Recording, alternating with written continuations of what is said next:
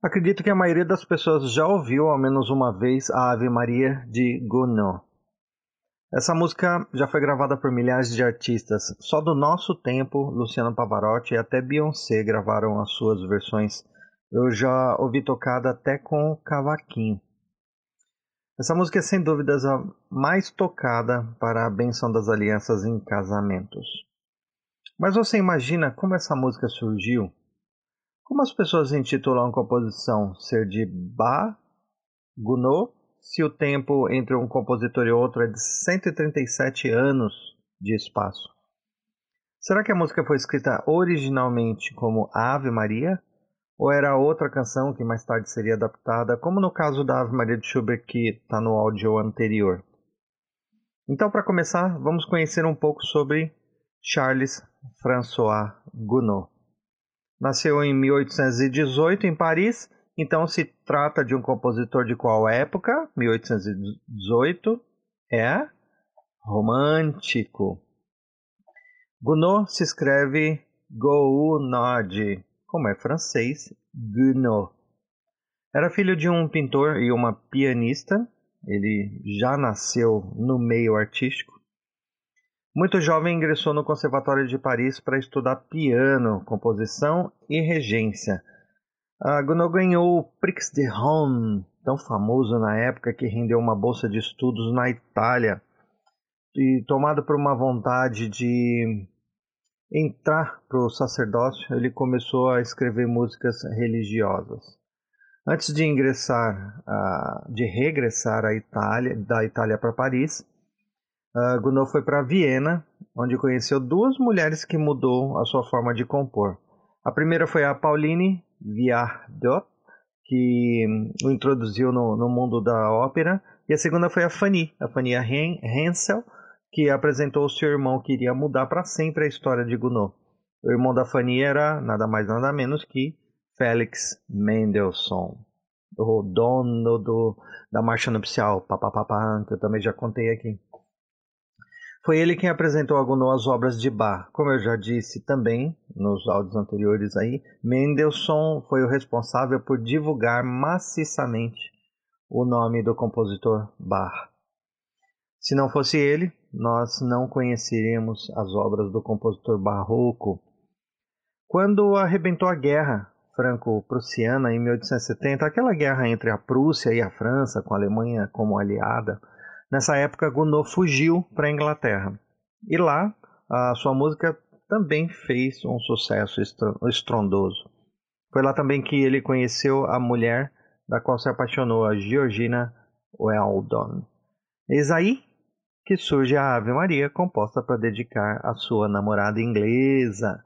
Após a morte de Georgina, Gounod se casa com Anna Zimmermann e volta a Paris dedicando o resto da sua vida para compor músicas religiosas.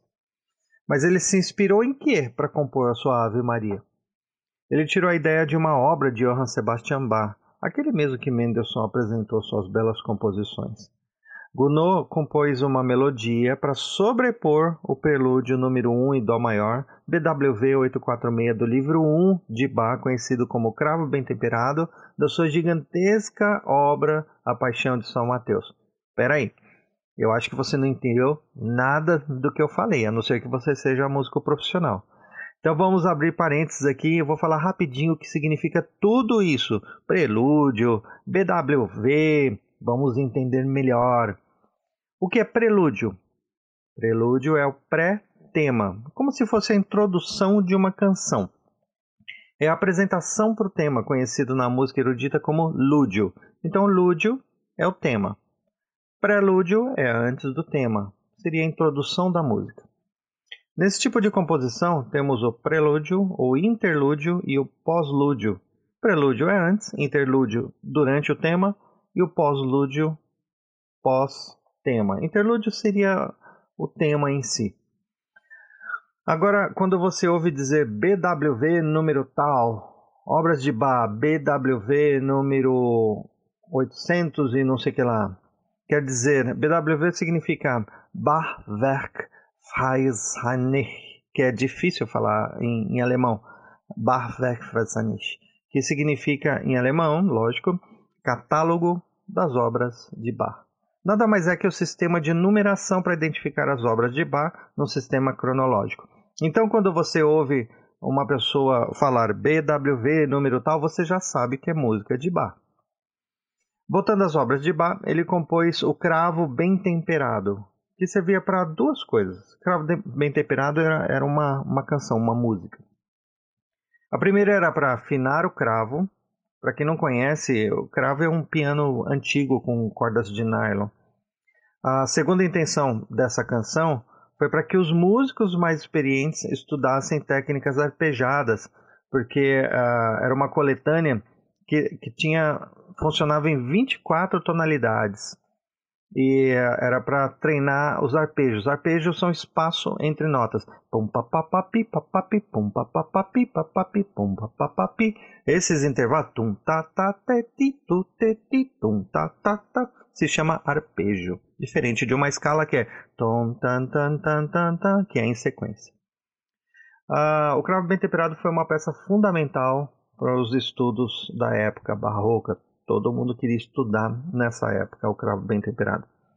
Tem mais uma coisa que quase ninguém sabe. Bach usava essa canção para chegar no temperamento harmônico homogêneo, ou seja, antes de Bach, a afinação utilizada era outra. Como exemplo, o si bemol tinha a altura, uma altura, e o lá sustenido outra altura. Com o sistema de Bach, utilizando a peça o, o cravo bem temperado, ele desafinou o sistema de Pitágoras para que o si bemol e o lá sustenido tivessem o mesmo som. Bach revolucionou a música moderna porque é o sistema de afinação que a gente usa até hoje. E você nunca imaginaria que esta obra dele, do, do Bach, tivesse tanta influência no mundo da música. E foi neste contexto de perfeição que nasceu a Ave Maria de Gounod. Gounod pegou os arpejos do cravo bem temperado de Bach, pum, papapapi, papapi, colocou um compasso a mais para dar um ar romântico e criou a melodia que conhecemos hoje. Aí está a Ave Maria de Gounod com o acompanhamento do cravo bem temperado de Bach. Vamos ouvir uma versão com a Sarah Brightman.